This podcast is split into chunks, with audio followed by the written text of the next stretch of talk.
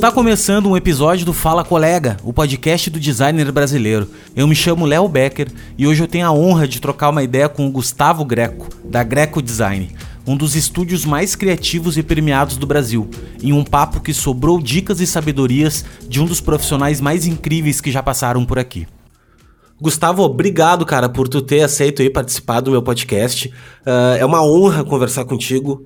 É, chega a ser assim, cara, uma realização aí de um, de, um, de um, sonho pessoal. Tu é um cara que eu acompanho há muitos anos, tem um trabalho incrível, né? Uh, trilhou uma.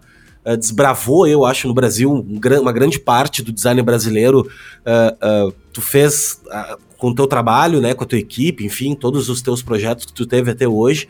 E, cara, é um, é um prazer de, de coração mesmo tu estar tá participando aqui. Queria te agradecer o teu tempo, porque tempo é uma coisa cada vez menor, cada vez mais escassa. E quando a gente parar para para se dedicar a alguma coisa, dar, dar um pouquinho de atenção a alguma coisa que não é o nosso dia a dia, o nosso trabalho ali e tal, é, é, é uma coisa muito, nossa, prazerosa, assim, e ao mesmo tempo é, louvável, né? Então, cara, eu queria saber de ti um pouquinho, a galera que também me segue aqui. Acho que muita gente que me segue, segue também a Greco, conhece teu trabalho. E se não conhece, não sei. É, tem muita gente jovem também, tá? É, a galera que me acompanha.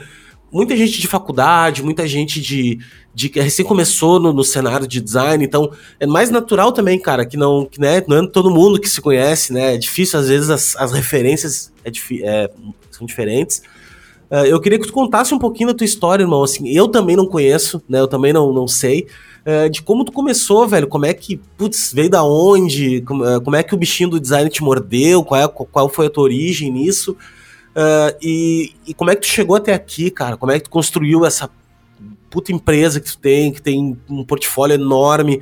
Eu sei que hoje tu também tá migrando um pouco, migrando não, mas tu também tem algumas coisas de educação, tem, tem projetos acontecendo. Então, assim, velho, uh, o microfone é teu aí, queria que tu te apresentasse e tá em casa, tá? Valeu! Tá bom, Léo, obrigado pelo convite, pelas palavras, pelo espaço, sempre um prazer falar sobre design e trocar ideia com quem realmente está afim de falar sobre o assunto. Bom, se eu voltar é, a um tempo, né, eu trabalho com design há 20 anos e eu como todo mundo, aos 18, estava super na dúvida de que caminho seguir, né? É, o momento errado, eu acho, de escolher uma profissão é, tão cedo, né? Escolher em que você vai se formar, inclusive hoje, isso tem mudado muito, né? As formações são mais plurais, as pessoas se permitem a, a seguir caminhos diversos ao mesmo tempo, e eu acho isso muito interessante. Eu acabo tendo um pouco isso dentro de mim, assim, também, e a gente pode falar disso um pouco para frente mas é, eu fiz Direito e Publicidade. Acho que na época eram os dois cursos que estavam mais na moda, na dúvida ali do que fazer. Não tinha assim uma. Eu não tinha aquela vocação infantil de que desde criança sonhava em ser. É, desenhava e tal. Eu, eu, até desenhava muito, mas outro dia eu até falei disso numa entrevista, né? Que criança que não desenha, né? Acho que isso não define nada. mas é, eu adorava, adorava desenhar, era uma coisa que eu curtia muito, mas eu acho que nesse lugar de criança mesmo. E fiz então direito e publicidade, é, passei nos dois e resolvi fazer os dois. É, então eu fiz é, dois cursos de, de formação né, durante um período e me apaixonei pelo direito. É, principalmente pela área penal. Hoje eu sou um advogado criminalista e achei que seria minha minha carreira, né? É, comecei a estudar com profundidade. Eu sou uma pessoa que eu tenho isso por característica também, eu invisto muito naquilo que eu quero saber e acabei achando que seria por ali. É, lá pelo no final meu, da minha graduação eu parei de fazer o curso de publicidade, porque na minha cabeça estava definido que eu seria é, advogado. E parei faltando três períodos, é um, um dos poucos arrependimentos que eu tenho na vida. E logo que eu me formei em Direito, fiz exame da OAB, passei, tenho minha carteira de advogado até hoje, pago minha anuidade, eu brinco que é meu seguro-desemprego.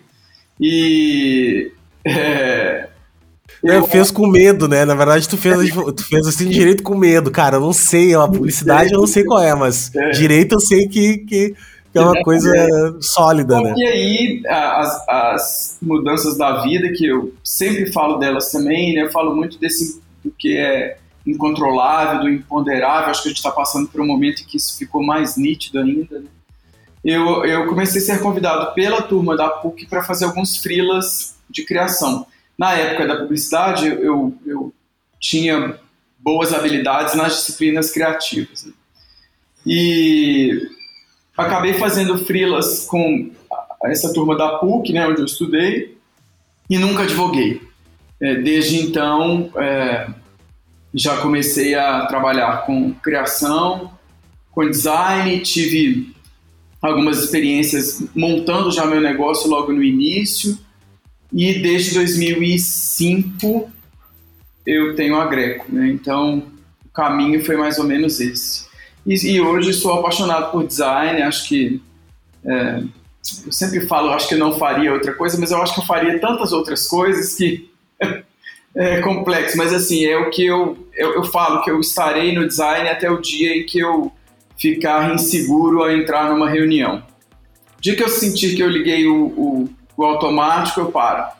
Cara, mas é uma coisa louca no, no, Eu também penso isso, assim, que eu poderia fazer várias outras coisas. Porque a gente, eu acho que um bom designer, ele é um cara muito curioso, ele é um cara assim que gosta das coisas, de, gosta das coisas de um modo geral, né? É, tudo te interessa, uma coisa que é legal, tu te interessa.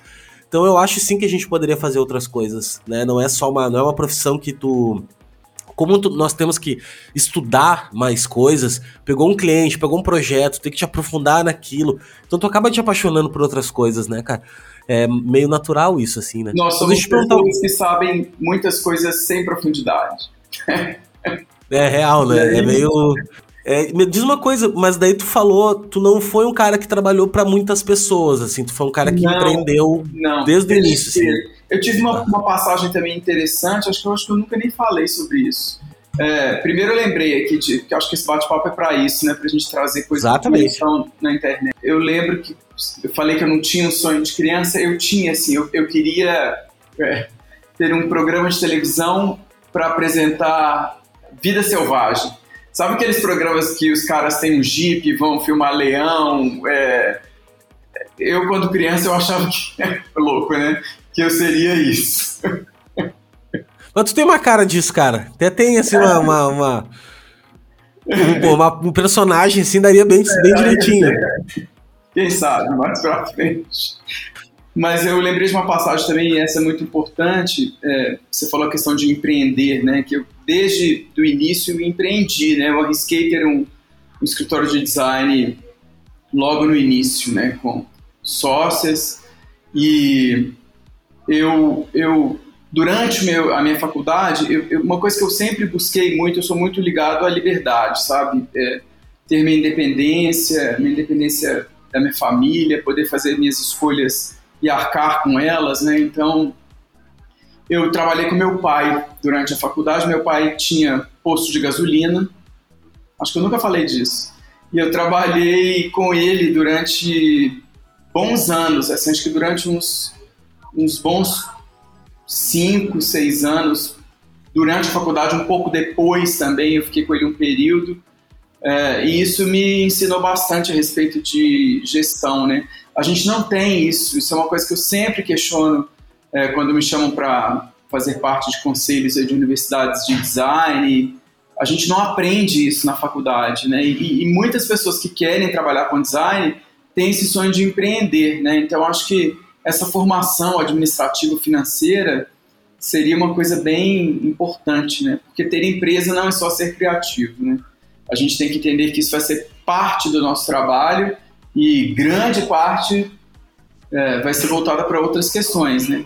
Gestão, gestão de pessoas, questões financeiras, como lidar com isso, né? Principalmente para empresas pequenas, que é o nosso caso. Né? Totalmente vender, né, cara? Tu sabe que venda, eu vejo muito. Eu vejo muito assim na. As, as duas coisas que as pessoas mais perguntam, cara, é como conseguir cliente. Tipo, cara, como é que eu consigo cliente e tal? E outra é quanto cobrar. Como é que eu cobro pro meu trabalho? São dois são duas coisas que eles são mais importantes que o próprio design. Porque, porque se tu pensar, se tu não tem projeto, não tem design, entendeu? Não tem venda. Então, como é que não ensinam isso, né, cara? E, e é, e é fundamental, cara. Daí tu sai de lá criativão, super criativo. E é, sempre me perguntam isso, assim, como que foi isso no início, né? Eu acho que é, eu tenho uma habilidade social também, acho que isso é, é fundamental, eu, eu, acredito nisso, seja ela é, virtual ou do plano concreto, né? É, mas no início era muito isso, né, das relações, o mercado aqui em Minas, ele funciona, acho que em muitos lugares, né, funciona muito por indicação, então é, eu acho que passa muito por isso, né, você conhecer as pessoas para as quais você quer trabalhar, você é, conviver no, no, lugar que essas pessoas convivem, né, acho que passa muito por aí. E o quanto cobrar também, é óbvio, né, que se você trabalha sozinho, não há de cobrar o, o que uma empresa com 20, 40, 100 pessoas cobra, né? Mas eu, eu sempre dou essa dica de que, desde o início, o ideal é que você é, se coloque se dando já o valor, sabe? É, já aspirando ali ao que você quer ser. É, não fazer trabalho de graça, não, é, sabe, se colocar em concorrências especulativas, né? Inclusive, a gente pode falar disso um pouco para frente, mas a B-Design, associação da qual eu sou presidente até o fim deste mês, é, tem um trabalho importante disso, que é a concorrência com valor, que é um movimento que as diretorias anteriores fizeram é, para que se estabeleçam critérios né, de como que um cliente, na busca de empresas de design, deve proceder, porque a gente não está aqui para gerar ideias gratuitas para que as empresas escolham por essa ou aquela uh, empresa de design. Né? Então, acho que esses pontos são legais. Acho que desde o início, mesmo que é, é, meio que uma árvore mesmo, né? Você pensa ali na árvore que você quer ser, mas já, já pensa que a semente já carrega tudo que aquela árvore tem, né? Então você desde o início já traçar ali o seu caminho pensando nisso, né? Não, total, velho, total isso, assim. E me diz uma coisa, cara, quando tu. Isso é uma pergunta já dentro desse plano, que tem pessoas que falam assim, que ah, no início. Pô, cara, mas no início eu tenho que cobrar 100 reais, porque senão eu não vou. Eu não vou conseguir fechar o negócio. É que assim, antes, deixa eu dar um passo para trás para te dizer assim. Uh, tu deve perceber isso em algum momento, de repente. Mas assim, no Brasil, atualmente, existe uma, um gap. Não sei se atualmente ou sempre foi assim, mas acho que agora tá um pouco mais. Uh, a gente consegue enxergar mais isso pela internet e tudo mais. Mas tem um gap muito grande entre o design acadêmico, entre a galera de estúdios de design, a galera que consome mais design, produz mais design uh, de uma maneira mais. Uh, não vou dizer profissional, mas eu vou dizer uh, mais tradicional. E existe, cara, o design de rua, sabe? Assim, existe a galera uh, micreira que tá produzindo, produzindo o cartãozinho de visita em gráfica. E assim, cara, isso é 90% do design, sabe assim? Tipo, uhum. isso não é uma não é pequeno, não é pequeno esse, esse mercado, não é, o, é o maior mercado na real. O mercado de design desenvolvido ele é menor, ele é bem menor, assim. Uh, como é que tu olhando hoje tu tá dentro, obviamente, do inserido do, desse outro cenário, né? Do cenário do design um pouco mais acadêmico, um pouco mais bem mais profissional e tal como é que tu acha que o cara que tá começando poderia beber disso, assim, beber dessa fonte que é, cara, olha só, eu quero sim cobrar 10 mil para fazer o trabalho, porém, na minha, no meu momento agora eu não consigo. Como é que tu faria isso se tu começasse agora? Foi isso que eu falei, assim, acho que é cobrar o que é necessário para você pagar suas contas e sobrar, né? Porque isso é uma outra coisa também importante, né? As pessoas têm uma dificuldade de entender que ah, algumas pessoas, né? Outras dão aula disso, né? Mas que o, o, o design ele não é só para remunerar, para pagar suas contas, né? Ter uma empresa é ter rentabilidade. Então, acho que é essa conta que tem que ser feita desde o início, sabe? O que, que eu consigo é, fazer com que eu tenha minha independência, que ainda tenha uma reserva, né? Essa reserva foi uma coisa que eu sempre é, fui muito preocupado e ela pela primeira vez se mostrou muito necessária no ano passado, né? acho que a gente conseguiu, a gente não mandou ninguém embora, não alteramos é, horário, salário de ninguém. é, a gente tem uma equipe que está junto há muitos anos e meu discurso sempre foi esse para o público, né? Assim, a gente compara muito a Greco a, a relações de amizade, até meio familiares, assim, porque é, é, muito raro abrir uma vaga aqui na Greco, né? Tem pessoas que estão comigo há 16, 17 anos. E, e não fazia sentido eu ter esse discurso da porta para fora e no momento de crise eu falar, olha, é isso, mas agora está todo mundo demitido, né? E eu só consegui fazer isso, principalmente nos primeiros meses, que foram muito ruins para a gente, em função dessa reserva que a gente construiu ao longo do tempo, né? E aí abrir mão dela mesmo e eu é, diminuir minha retirada durante esse período, porque é o que faz sentido para mim, né? É, para mim é, é, o que a gente cobra das marcas, não é um discurso que seja coerente da porta para dentro também. E a gente é uma marca, né? Todo mundo é uma marca.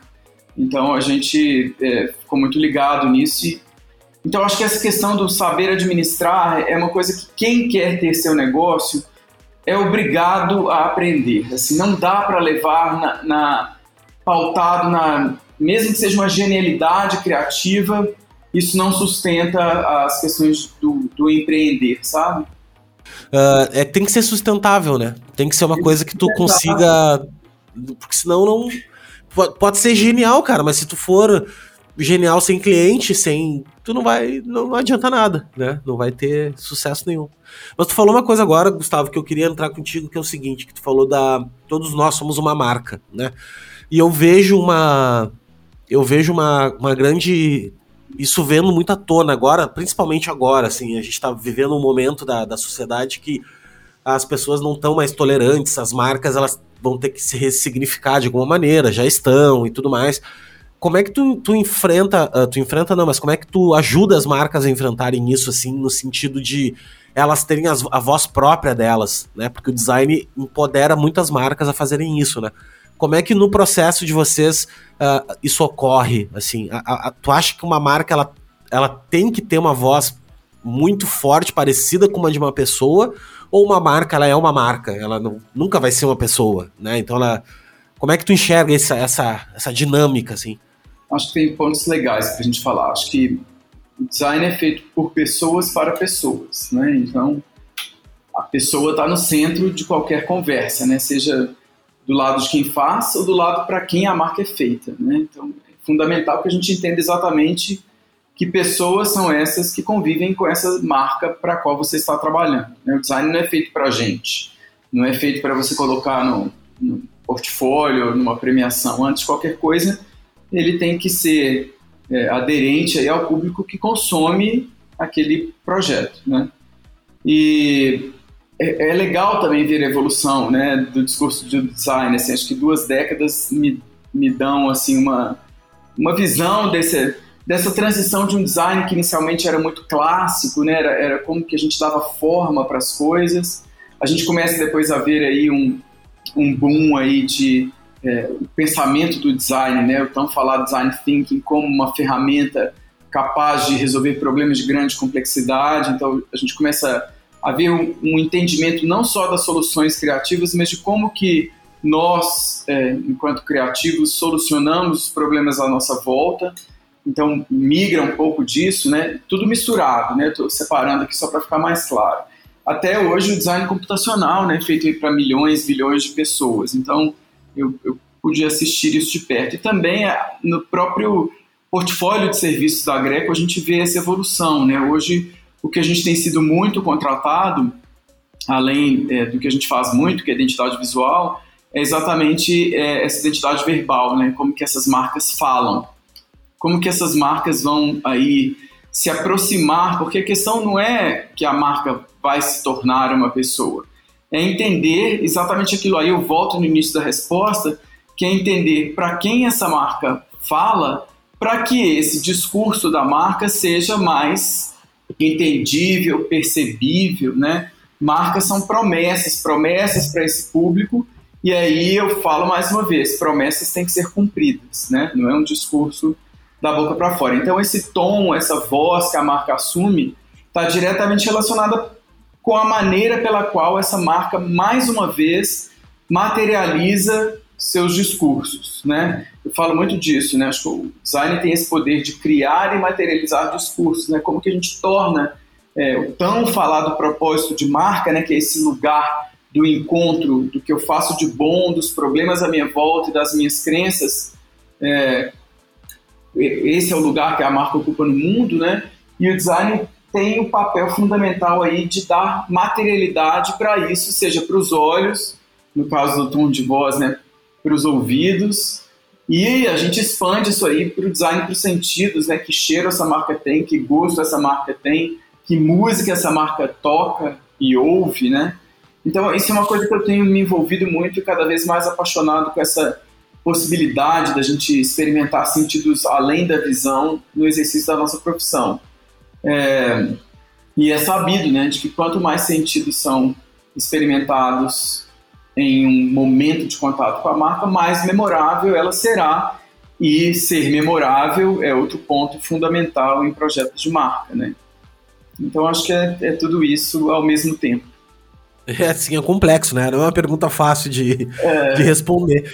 Ô, cara, mas me diz uma coisa. Uh, uh, e, com, e, como é que funciona o processo de vocês hoje? Assim? Eu sei que processo é uma coisa muito particular, cada um tem o seu e, é. e é, não, é não tem uma matemática por trás, não, ó, uhum. nós fazemos assim e tal. Mas uh, uma dúvida que eu sempre tenho, assim, é até que ponto tu, vocês trazem o cliente para dentro do processo? Porque não sei se antigamente era mais assim, que era esperado da gente que a gente chegasse com uma coisa né? Tu vai lá, pega o briefing, volta para dentro e some, né? Some. É, se esconde, tipo, durante um mês e daí tu ressurge com a reinvenção da roda. E, cara, hoje em dia os problemas são tão complexos e, a, e, a, e eu acho que o, que o problema não dá mais. Antigamente os problemas eram mais, eram mais simples, assim, né? Eram mais fáceis de tu, nós olharmos. Ah, o cara precisa vender mais. Daí tu vai olhar, pô, o cara precisava de uma embalagem, o cara precisava de uma coisa um pouco mais palpável. Mas hoje em dia, não tem como a gente ter essa percepção apenas olhando de fora. A gente tem que se envolver ali, né, de alguma maneira. Uh, vocês fazem? Como é que vocês fazem o processo Sim. de vocês, assim, né? Léo, no, no dia a dia mesmo? Você falou tudo, assim, acho que é, cada vez mais a gente tem envolvido o cliente em mais etapas. É, primeiro porque eu acredito que o trabalho é para ele, né? Não é...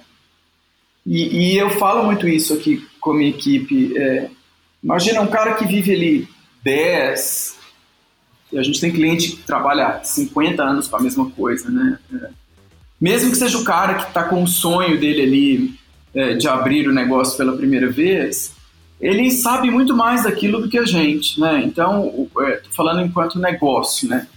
É, então é fundamental a participação dele no que eu falo que é a etapa mais importante de um projeto, que é a investigação do problema de design. Eu falo muito isso, isso é muito repetido em todas as minhas entrevistas, assim, de que é investigando o problema que a gente encontra as respostas, né? O problema traz sempre a solução. Eu falo que discurso, paleta cromática, acabamento, tipografia, está dentro do problema, é ele que te mostra a, a saída, né? E claro que a gente entra com um olhar estratégico, formal do design, que vai contribuir para tudo isso que esse cliente entende do negócio dele. Mas é, é, é imprescindível que ele faça parte da mesa, né? é uma mesa só, não tem aqui aquela história de é, a Greco convencendo o cliente de alguma ideia, né? É, a gente até, eu detesto o termo defesa de projeto, né? O projeto não fez nada de errado para ter que ter defesa nenhuma, né? É, é argumentação. É um advogado. E olha que tu é advogado, né? Poderia fazer um, é por isso. É por isso que esse termo me pesa. É, então, acho que é, é isso, é trazer junto, envolver em etapas é, intermediárias antes da solução final, validar etapas, né? muitas vezes em projetos de grande complexidade, principalmente, a gente precisa de validações. Imagina, some dois meses em um trabalho grande para apresentar um negócio que não é nada daquilo, né? Então, é, você falou um ponto muito importante. O nosso processo passa muito por isso, então, essa meio que uma sequência padrão né, de processo de design. É, essa investigação do problema, geração de alternativas, escolha do melhor caminho e a apresentação. A gente tem alguns pontos que eu sempre é, exijo aqui na, nas apresentações, que, que ele seja fundamentado tecnicamente, porque eu acho que a gente, isso é uma ótima dica para quem está começando, principalmente, é, a gente eleva o, o projeto de um lugar de gosto ou não gosto de vermelho para questões técnicas que a gente está trazendo, da escolha da tipografia, da paleta cromática, de qualquer do que quer que seja que esteja é, presente ali, para que aquele discurso seja levado para um, uma discussão técnica. Né? Se o cliente tem argumentos técnicos em relação àquilo, ótimo, a gente pode é, rever. E uma característica muito nossa é, é a relação do, da, do processo de produção já no início da criação. A gente é muito ligado a como que aquilo vai ser materializado. Então a gente é apaixonado por materiais, é, acabamentos, é, recursos agora digitais. É, como que, que, que a gente vai usar para que aquilo seja incrementado é, no sentido de potência daquela ideia, né? É, então isso é uma característica nossa. Você pode observar no nosso portfólio tem sempre alguma questão de produção envolvida. Então a gente tem uma dupla de produtores aqui, o Alan e o Alex, nossa dupla sertaneja de produtores. Alan e Alex. Cara, e, e, produção gráfica é algo outro mundo, né? Produção, produção gráfica é é um outro planeta, assim, cara. Como eu admiro profissionais, porque além da criatividade que os caras têm, o network que os caras têm, porque volta e meia o cara te puxa um, fornecedor que ele conheceu no. Exato. Realmente. Não, produção gráfica é incrível, assim. Eu acho. E fora o estresse coisa... que é, né? Colocar um projeto vivo na rua, né? Assim, Total. Trabalho é, todas as pontas. É. é muito... Uma coisa é tu ver um mocap lindo, cara, no, no, no, render lindo e aquilo ali se tornar lindo é, real, né? É. é. Ah, isso é uma outra coisa assim, característica nossa. A gente não posta mocap. É, é, é difícil porque a gente acaba postando menos do que a gente produz, mas a gente tem isso por regra aqui da Greco de mostrar o que é real, o que foi para a rua real o que, que efetivamente convive com as pessoas, ou que as pessoas convivem com, né? Melhor. É... Isso é uma decisão nossa, não sei por quanto tempo que a gente vai conseguir manter isso. por enquanto é o que a gente faz. Cara, mas se eu te perguntar, já pegando o gancho disso aí, tá? Uh, tu, tu deve tu pegou também, eu também faz bastante tempo que eu tô no mercado, e peguei exatamente, e eu sou um cara mais do digital, assim, sempre fiz site e tudo mais. Uh, eu peguei o pré-internet, assim, peguei a. Peguei uhum. nós tínhamos um site só, que era 640 por 480, e deu, era isso, não tinha mais nada. E hoje a gente tá com, meu, 700 telas, 500 formatos, 300 tipos de, de mídia. É, como, é que, como é que tu gerencia isso, assim, para uma marca... É, como, é, como é que é o manual de identidade hoje em dia, né? Tipo assim, como é que tu consegue contemplar toda essa, essa dinâmica e a marca não perder, não se diluir nesse meio, nesse meio todo? Como é que tu, vocês planejam isso? É mais complexo, né? Acho que o que a gente faz geralmente é escolha aí de onde essa marca mais aparece, né? E, e tentar essa é, normatização, porque eu, eu, gosto muito de falar que o manual de marca ele é um, um documento, né? Que estabelece ali diretrizes a respeito do uso e dos principais atributos daquela marca, né? Para que as pessoas que tenham acesso a essa marca, é, pessoas que vão usar essa marca, tendo acesso a esse documento, consigam manter ali um padrão de uso. Mas tem um ponto que é, para mim é muito importante no design, que eu acho que uma boa marca ela tem um equilíbrio entre a constância e a flexibilidade. Então, eu acho que o manual de marca ele tem esse papel do constante, né? O que, que é regra, o que, que é norma. Mas é fundamental que a marca tenha esse espaço de flexibilidade para que a comunicação não seja enfadonha, né? É, marcas que seguem muito a risca, ao pé da letra, um manual de marca, elas perdem um pouco o foco nesse ponto da flexibilidade, que para mim é o que dá é, alegria, sei lá, o que dá Autenticidade também, autenticidade, né? Autenticidade, ela... atratividade, é, que faz com que você queira ver de novo, né? É, quando uma, é tudo muito repetido dentro de um padrão, é, né, um, um guia ali de regras muito rígido, é, rígidas, acho que ela perde essa flexibilidade. Então, esse ponto de equilíbrio é o que é o mais complexo. Né? Que lugar é esse que eu encontro essa rigidez da norma com a flexibilidade? É, então, os nossos manuais tendem a seguir esse, esse, a encontrar esse caminho, né? Mas é complexo. É. Agora a gente está com um projeto grande de é, uma revisão de uma rede de supermercados aqui em Minas Gerais, que é o Super Nosso um, um trabalho grande, complexo, de mudança de muita coisa, e o manual é um dos itens de entrega, né? Só que a gente está segurando um pouco é, até a normatização disso, porque durante o processo um monte de coisa já mudou, né? Coisas que a gente lançou lá no início foram revisadas, essa, essa capacidade que hoje o mundo tem de é, rever enquanto usa, né? É, rever enquanto já está na rua, é, então a gente está com essa questão aí de agora chegou o momento, vamos fazer essa normatização, se for o caso, revisa depois o manual, né? Porque o trabalho em oito meses já mudou radicalmente, assim. Então é bem legal. Esse tempo da mudança, né? É uma coisa que a gente tem que saber lidar também. Total. Tudo isso que você falou, Léo, de do contemporâneo, né? A gente, ah, tem pessoas que fazem design a, a 1,90, tem gráficos que imprimem. Isso vai continuar existindo, assim. É, acho que lutar contra isso não é o nosso papel. Acho que o nosso papel é fortalecer o poder da nossa maneira de fazer design.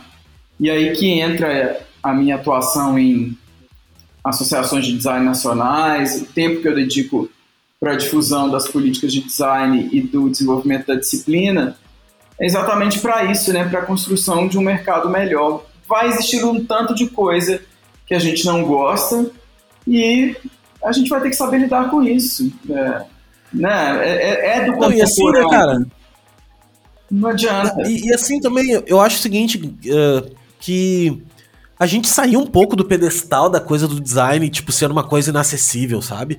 Uh, uh, tornar acessível. Eu vejo muito, eu, eu, vejo muito assim, aquela briga hoje ocorre muito. Ah, porque o cara trabalha com Figma. Ah, o cara trabalha com Canva. Ah, mas porque o cara que trabalha com Canva ele é menos qualificado que o cara que trabalha com Figma. Cara, olha só. Para mim, design é uma solução de um problema. O jeito que o cara vai resolver o problema não me interessa, velho. Se pro cliente é melhor, ele lá, o cliente no, no, no no pequeno mundo dele, trabalha com Canva é melhor, cabe tu como designer desenvolver uma solução que, que funcione para ele no Canva, tu entendeu? É, e o tanto e não ficar que isso foi bom, né? Pessoas fazem lá seu post mais bonito, seu design Pô, não é, é isso, né? Design não é a ferramenta. Design Exatamente. não é a ferramenta. Design é todo esse processo que a gente já falou um pouco de investigação profunda de um problema, de encontrar o lugar certo, né? Que é o posicionamento dessa marca isso não é no software, né? Isso não é no aplicativo, isso não é no. Não é. Então, acho que é sobre isso que a gente tem que falar, é saber mostrar a diferença de uma coisa para outra. E que bom que isso existe para ajudar um tanto de gente que não está querendo fazer design, está só querendo fazer um post mais bonito, né? Isso é outra coisa. Totalmente. É, é uma outra parada. Deixa eu te perguntar uma coisa, cara. Uh, falando de dificuldade já, assim, tu, quais as principais dificuldades que tu enfrenta ainda? Uh, claro que é, a gente sempre tem problema, eu sei disso, mas assim, tu ainda enfrenta, tu é um cara já que tá mais estabelecido, tá? Tem já grandes clientes e tudo mais. Mas qual, qual, qual problema ainda tu sofre muito, assim, cara? É, é, é busca de talento, porque às vezes tu tem uma equipe bem sólida, bem. Mas assim, ainda é, é difícil fazer isso, é difícil, pô, prospectar, não, cara. O que, que é o que tu sofre muito no dia a dia ainda? Esse problema eu não tenho, né? Já falei no início que meu time está junto há muito tempo. Eu tenho um timão com quem eu sempre divido todos os meus créditos aí, tudo que eu fiz foi com eles, né? Eu falo que eu sou o cantor da banda, é, eu apareço mais porque eu sou vocalista, mas eu tenho um baterista, uma guitarrista, uma, né, uma tecladista que sem os quais a gente não faz show nenhum. É, e então, essa questão dos talentos, eu, eu tenho uma boa habilidade de juntar pessoas, acho que em tudo que eu já dirigi e construí. Agora, todos os outros problemas que uma pessoa tem é, no início de uma empresa, a gente continua tendo, né? É, em outras dimensões, né? o bom é maior, o ruim também é maior. Então, é, isso que eu falei, né? A gente não tem contas fixas na Greco, a gente trabalha por projeto. Então, cada mês é um mês novo de captação. Isso é um grande problema, isso tira é, o sono muitas vezes. Né? As relações interpessoais também. A questão do tempo é uma coisa que também é discutida aí a, desde o início dessa profissão, né? a relação do tempo necessário versus o tempo é, ideal, né? Então é outra coisa também que a gente tem que saber lidar. É, nunca vai ser o tempo que a gente queria e é saber se ajustar a isso, em vez de ficar sofrendo por isso. É, questões de relacionamento com cliente também. A gente também tem. É legal ver isso, né? Porque a gente consegue medir isso muito bem. Como a gente não tem conta fixa, a gente mede a satisfação dos nossos clientes pelo tanto que eles voltam, né? É, para outros projetos. E é muito legal, assim, hoje antes da gente começar, eu recebi uma ligação de um cliente que não trabalhava com a gente há cinco anos, querendo fazer um outro projeto. Então, é, mas também é, é, saber lidar com isso, saber que a gente também erra, que... Então, os problemas são os mesmos, assim. No último ano, obviamente, era como lidar com essa questão à distância, que para mim foi muito difícil. É, e por características próprias, né, a gente trabalha em uma casa juntos, né? E ir para as nossas casas para mim foi muito difícil para meu papel de direção, né? Como que eu ia dirigir isso, como que esse time que troca muita ideia, né? usando até um termo que eu ouvi outra vez, sempre falo que se essa pessoa me ouvir, me fale para eu dar os créditos. Mas eu ouvi uma frase que eu achei muito legal, que é polinização criativa, né? Que é aquela pessoa que passa do lado da sua máquina, ela não está envolvida necessariamente naquele projeto, mas ela fala: ah, se isso aqui fosse assim, talvez ficaria melhor. E aquilo vira outra coisa, né? Ela joga um pólen ali naquela. É... E isso se perdeu muito durante. A gente ficou seis meses em casa mesmo, a gente é muito é, ligado a essa questão, somos zero negacionistas. e a gente foi para casa e foi muito difícil. Então, mas agora a gente voltou para o nosso nosso espaço aqui e está retomando, né? Então, a, as dificuldades são sempre as mesmas, em escalas diferentes, com responsabilidades diferentes e consequências maiores, no bom e no ruim, né?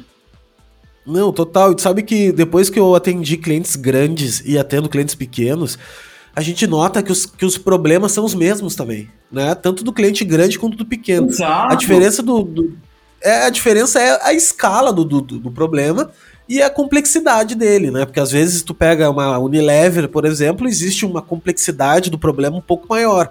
Mas o seu Zé da padaria ali, o problema é o mesmo, cara. E a gente, precisam... né, Léo? Gente é, é caótico, né, por natureza. O que a gente fica é tentando controlar esse caos, né? Então, é Exatamente. É exato, exato. É, todo mundo é pessoas. Deixa eu te perguntar um lance, cara. Uh, como é que tu. Tu é de BH, né? Sim. Daí. Uh, e como é que funciona? Porque São Paulo, normalmente, todo mundo que, pô, tem que atender as marcas maior tal, tem que ir para São Paulo. Uh, vocês não fizeram isso? Ou, ou, vocês têm um escritório em São Paulo? como é, que, como é que tu gerenciou isso? Essa história uhum. é bem legal. No ano, eu, eu nunca quis sair daqui, né? Eu sempre é, falei disso, que no lugar de me mudar daqui, eu queria mudar aqui, né? E a gente tem um trabalho bem focado nisso. E só que surgiu uma oportunidade em 2019 de a gente tem um parceiro que é o Gustavo Pena, um grande arquiteto, e a gente faz trabalho com eles há muito tempo em projetos de sinalização ele tem um pensamento muito inteligente, assim, de já colocar o design junto da arquitetura desde o início. Então a gente trabalha com eles desde o início da Greco, assim. E eles tiveram a oportunidade, eles encontraram um andar no centro de São Paulo é, e convidaram a gente para dividir esse espaço com mais um escritório de design, que é a Gema Arquitetura, e a gente topou a ideia de ter uma sede lá. Era uma época em que é, eu ia para São Paulo direto para atender clientes de lá, para participar de eventos de design nacionais e eu achei legal, né? Achei importante a gente. Então a gente divide esse espaço que ficou pronto em março do ano passado. Então eu fui lá uma vez e fechou, né? É, foi muito engraçado. Agora a gente divulgou, acho que há umas duas semanas, nas nossas redes, o espaço. A gente está com a intenção de. A, a, gente decidiu não abrir mão dele, né? Um espaço super legal, é um andar inteiro no centro. O centro de São Paulo agora está passando por esse processo né, de, de investimento, aí de, principalmente no setor criativo, né? galerias de arte, grandes restaurantes, grandes no sentido de qualidade, não necessariamente grandes é, empresas, todo mundo indo para o centro, né, querendo viver essa experiência interessante que é um centro de uma cidade, né, como São Paulo, principalmente nessa pluralidade. A gente resolveu não abrir mão do espaço, a gente continua lá, sem saber, para ser muito sincero, eu sempre me prometo ser sincero nas entrevistas, muito o que, que vai ser daquilo ali, né? Porque agora a gente aprendeu que não precisa ir para São Paulo de manhã fazer uma reunião e voltar, né? Não existe isso mais. Que, que bom, né, cara, por um lado, é. assim. É. Porque eu concordo contigo, o lado pessoal, ele não muda, ele. ele a, gente tá conversando agora aqui, perfeito, beleza, a gente se tornou amigo, mas é. se a gente tivesse num café, tomando um café, a, a, a energia é diferente. Porém, porém, eu acho que Olha quantas horas, cara, a gente não passou em avião, em carro, andando para cima e pra baixo para chegar numa reunião de uma hora e voltar, sabe assim? Eu acho que, que, que agilizou demais, cara. Eu acho que o mundo vai ficar Total. muito melhor nesse sentido, assim, sabe? É, tem muitas coisas, é isso, né, que eu falei, é, é mandatório, né, então, é, eu lembro que eu faço análise há muitos anos, sabe? E logo nas primeiras sessões ali de discussão do que, que seria, eu caiu minha ficha de que é o estabelecido, né? E eu acho que a grande habilidade é saber lidar com isso, né? É, como que a gente lida com a mudança, como que a gente lida com o que não é esperado, como que... É isso que vai fazer da gente... É, não gosto de usar o termo melhor, porque ninguém é melhor do que ninguém, né? Isso vai fazer a gente sobrevivente. Fui mais poético aqui. É, e então passa muito por isso. Claro que perde muita coisa, né? Eu faço um júri na Alemanha todo ano, ah, desde 2013, que é o Red Dot Design Awards, você deve conhecer. Sim. É, e eu vou para a Alemanha todo ano e encontro pessoas. É, é, um, é um júri que tem por característica manter o, o grupo de jurados, muito diferente dos demais que trocam todo ano, né? É, e perde muito. Assim, eu não encontrei essas pessoas mais nos, nos dois últimos anos. Eu não tive a oportunidade de é, viajar de novo e, e, conhecer um pouco mais da cultura de cada pessoa que vem de um país diferente, né? Esse ano o julgamento foi online só com seu time de jurados. Então, eu encontrei duas pessoas no lugar de 40. É, então, isso muda bastante. Eu sempre estendi ali mais uma semana visitando. Ah, Berlim. É, Berlim. Nossa, viajar um pouco, né? Sim. Mas é isso que você falou, né? Também é muito melhor agora eu saber que eu consigo fazer uma reunião é, em São Paulo em uma hora, né? Tá tudo resolvido, né? Não, tem o um lado positivo e o um lado negativo. Cara, me diz uma coisa. Uh, eu sempre gosto de fazer essa pergunta porque eu, eu acho legal as respostas, assim. Uh, se tu pudesse voltar lá atrás, lá nos 18 anos lá, e pudesse dizer para ti assim, cara, vou te dar aqui o Gustavo de hoje vai falar uma, mandar um e-mail para ti. O que que tu falaria? Assim, quais são as coisas que tu aprendeu agora que se tu tivesse que recomeçar lá com 18 anos, tu tu, tu falaria para ti mesmo? Olha, é, eu eu gosto dessa pergunta, já respondi lá algumas vezes. Hoje eu talvez vou responder é, depois de tudo que aconteceu, né? Eu não me Cada vez a gente, a gente responde diferente. É. Porque eu acho que cada ano que vai passando a gente vai, né, vai tendo uma outra visão. Eu não me arrependo, não tenho vergonha, não de nada que me trouxe até aqui. Eu acho que é, é parte do processo, né? E, e, imagina, eu não queria que esse encontro acontecesse, porque todos os erros que, que aquele Gustavo lá de trás viveu, eles são fundamentais para o Gustavo de hoje.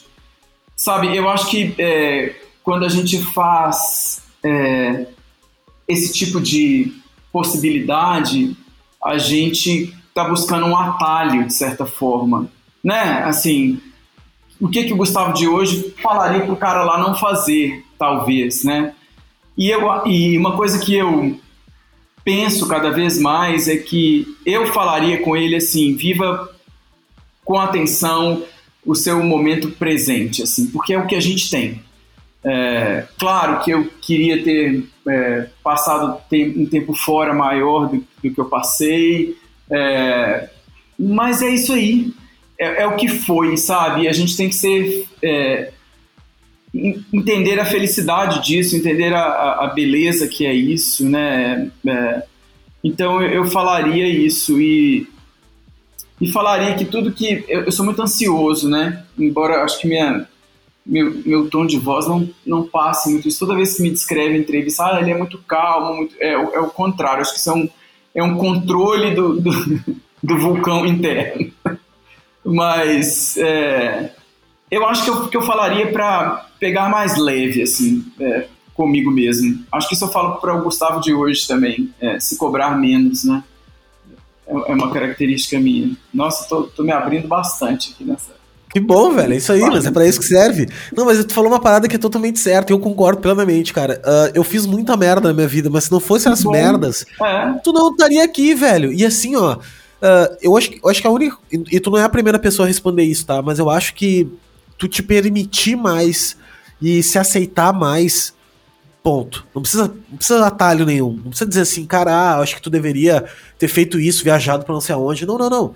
Cara, só vai aceitando e tenha paciência, né? Vai tendo paciência, cara, porque eu acho que as coisas acontecem quando elas são para acontecer. Se com 20 anos tu não conseguiu chegar lá no teu milhão primeiro, é porque não era para ter chego, velho. Tu não tava pronto para aquilo ainda, né? Exato. Tu não tava pronto, o alicerce não tava pronto para aguentar o, o, o, Então, eu, mais, mais velho agora também, eu fico pensando nisso, assim, cara, que tudo é a hora certa, velho. A hora certa, as coisas vão se conectando, vão indo e vão, vão, vão acontecendo, né? Exatamente. Não tem isso. Mas, Gustavo, me diz uma coisa, o que que te inspira hoje, velho? O que que, o que, que depois de 20 anos na labuta, tu ainda sente tesão quando tu acorda de manhã, de manhã assim, pensa, putz, velho, hoje eu tenho que fazer isso, assim, o que que... Acho que isso, que né, o que a gente falou, assim, acho que entrar em um universo novo. É o que a gente faz com frequência, né? Isso é muito estimulante, isso é muito é, excitante, isso faz com que você se sinta todo dia, e aí é mais legal ainda, porque dá gancho ainda para a pergunta anterior. Uma criança, aí volta até, não é no Gustavo de 20 anos, não, é no Gustavo indo no primeiro dia de aula. E a gente tem essa sensação todo uh, dia. acho que deu uma travada aí. Oi, voltou? Agora voltou. Mas é o que, que te dá tesão? Volta de novo, daí a gente tá. registra de novo. Acho que é exatamente é, a gente viver universos novos, né? Quando a gente tem um trabalho de um, uma área que a gente não trabalhou ainda para, né? E aí volta, no Gustavo de, de 20 anos, é no Gustavo de 6 anos no primeiro dia de aula. É aquela sensação, eu não sei nada sobre isso e como que eu vou ser recebido nessa turma, né? Assim, é, como que eu vou chegar lá? Porque é, é, muito, é muito dicotômico esse nosso lugar, né? A gente chega como um especialista para trabalhar numa área que a gente não conhece nada, né? Não sabe nada. Nada. E, e, isso é o que dá tesão, isso é o que dá prazer, eu acho. Isso é o que faz com que você se sinta todos os dias é, estimulado a, a querer fazer mais, né? Querer fazer, querer conhecer mais, querer isso é uma coisa que me gosta muito. Agora, inspiração, eu, eu tenho, eu falo muito disso também em entrevistas, é, em tudo, Léo. Assim, né? esse papo me inspira, é, conhecer uma pessoa nova, que é o nosso caso, me inspira. É, viagens, né, que eu não tenho feito, é, é uma grande fonte de inspiração para mim. É, e tudo, uma, um bom livro, um bom filme. É, ah, eu, eu, falo muito também algumas frases repetidas, né? Que eu peço até desculpa para quem já ouviu, mas eu sou um só, tá, gente? Então é, eu, eu, não fico inventando personagens assim. Mas outra frase. Se para cada entrevista tu vai fazer é, um personagem. Tipo, é, outra coisa que eu falo muito, né? Aquela máxima de que a nossa criatividade é a soma do nosso repertório com a nossa imaginação. Imaginação é algo que para mim é inerente ao ser humano, todos nós temos. Então, o que vai te fazer mais ou menos criativo é o tamanho do seu repertório. E então é munir o seu cérebro aí de bons ingredientes, né, de bons insumos, bons estímulos, porque são esses ingredientes que na hora que você aciona ali um lugar que eu não sei qual é, é para buscar por uma solução, no nosso caso de design, é que você vai rearranjar isso e isso vai te trazer uma ideia na medida do possível original, que é original hoje também uma discussão eterna. Não, não existe. É, na verdade não existe, né? É. Mas eu acho que é aí que tá, cara. Eu acho que a grande sacada é não precisar reinventar a roda. Exato. Eu acho que, o, que a inovação, as pessoas, eu acho que as pessoas levam inovação para uma coisa que tem que ser nova. E não, cara, novo é só tu pegar uma coisa que existe e colocar num contexto que de repente nunca foi usado, né? E, e aquilo ali se torna novo naquele cenário, naquele contexto, né? Diferente. Então, eu acho que o Steve Jobs estava certo, é o lance da conectar os pontos, né? Tu tem, tu tem um monte de ideia e tu vai conectando. Quanto, quanto mais repertório tu tiver, mais tu vai ter como conectar pontos na hora que tu precisar, né? Então, Exatamente. É isso aí. Cara, eu queria te perguntar uma coisa pra, pra gente encerrar, assim. Uh, não que precise encerrar, tá? Mas é só porque eu sei que tu, a gente tem a nossa pauta aí e temos que entregar. Mas assim, a galera que tá começando, assim, tu diria o que pra, esse, pra, essa, pra esse povo que tá começando agora, assim, no design, no dia de hoje?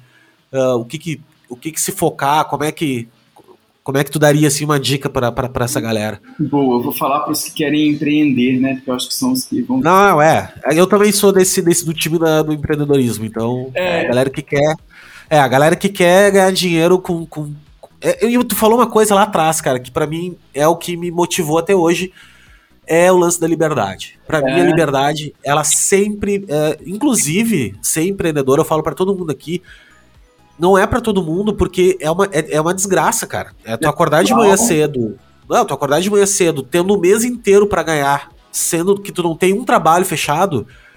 Uh, tu aguentar essa pressão mês a mês, cara, isso não é para qualquer um, entendeu? Não isso é. não, eu, não, eu não tô falando aqui de, ah, não, o cara é bom por fazer isso. Não. Eu tô fazendo que isso é meio loucura, sabe? É meio.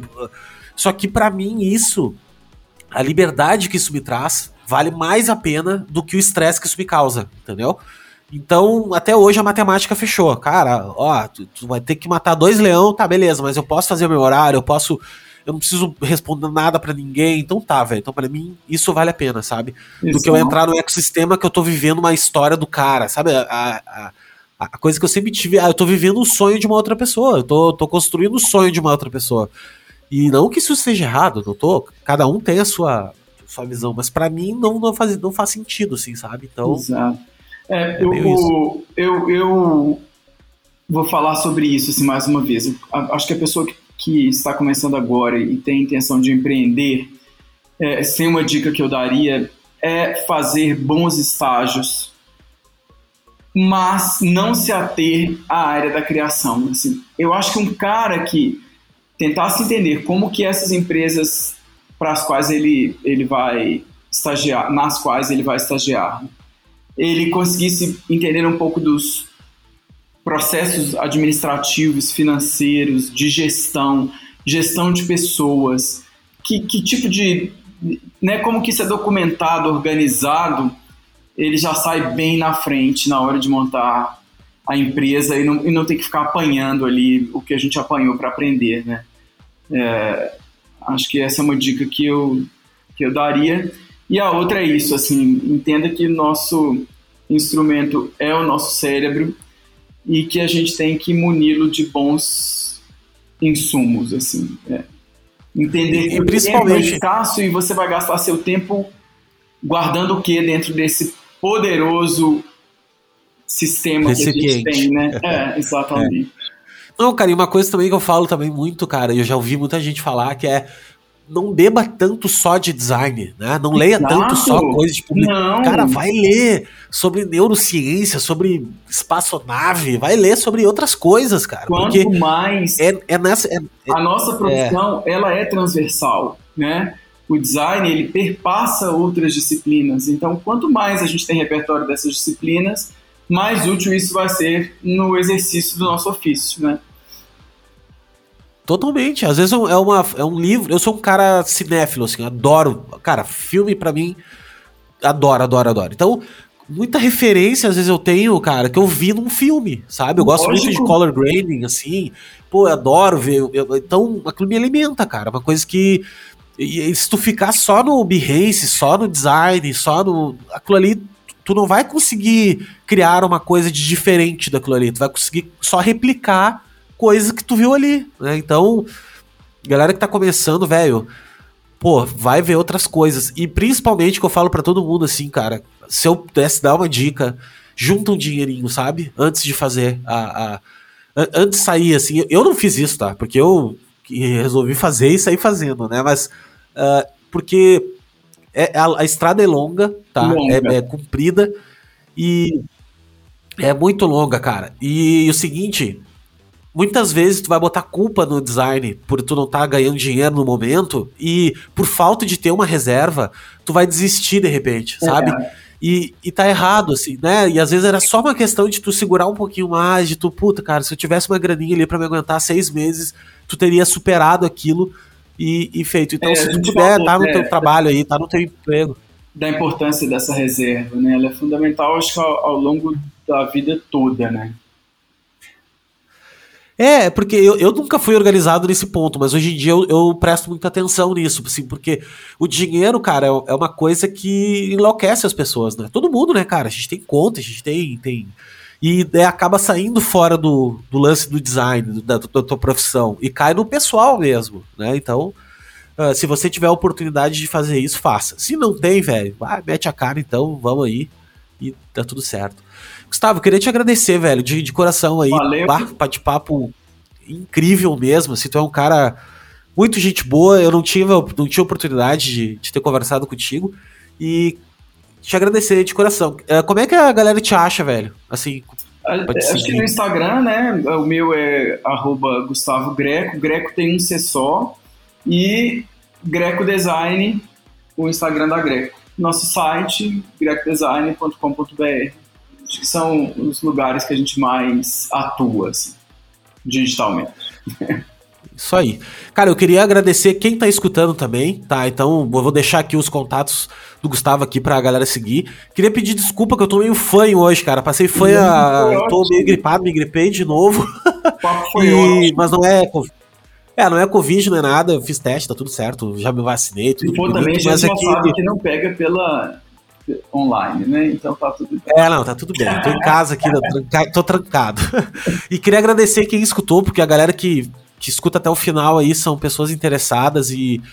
E, nossa, cara, eu, eu me amarro, assim, nessa, nessa questão de passar adiante. E, e principalmente nesse podcast, eu tô me realizando, cara, porque eu tô conseguindo dar voz a uma galera nossa, que é, são uns monstros, assim, e dando voz para umas pessoas, dando, dando oportunidade de pessoas escutarem, porque eu não tive essa oportunidade lá atrás, não tinha isso, sabe, assim, não, não uh, quando eu comecei não tinha, velho, e hoje, pô, poder fazer isso é para mim é transformador, então, que bom. agradecer de, de coração aí. Fico feliz de estar aí na sua lista. Pô, é, tava, tava aqui. Só eu só esperei encher um pouquinho antes, porque se eu te mandasse antes, daí tu não ia ter ninguém. Daí tu ia dizer, puto, eu não vou participar não, de uma coisa que não tem ninguém. Sempre aberto. ah, cara, obrigado. Eu vou, eu já estendo aqui o convite pra gente fazer mais, cara. Fazer mais, fazer outros bate-papos, trazer de repente um assunto. Eu, eu tô afim de trazer na segunda temporada uma, um assunto pra gente discutir, chamar mais gente. Legal, trazer um tema e ver as visões diferentes sobre o tema é bem legal. É. Né? É isso aí, isso aí, botar mais pessoas junto também a conversar. Eu acho que tudo isso aí fortalece a nossa cena. E quanto mais forte for a nossa cena, melhor para todo mundo, sabe? Mais, mais uh, nossa classe, eu acho que falta isso, assim, sabe? A gente fortalecer o nosso ecossistema. Isso aí, conta comigo sempre. Muito obrigado. Obrigado para quem nos ouviu até aqui. Feitoria, obrigado, por, obrigado por, por ter escutado aqui também. A gente se vê na próxima aí. Valeu. Tá bom. Tchau, tchau.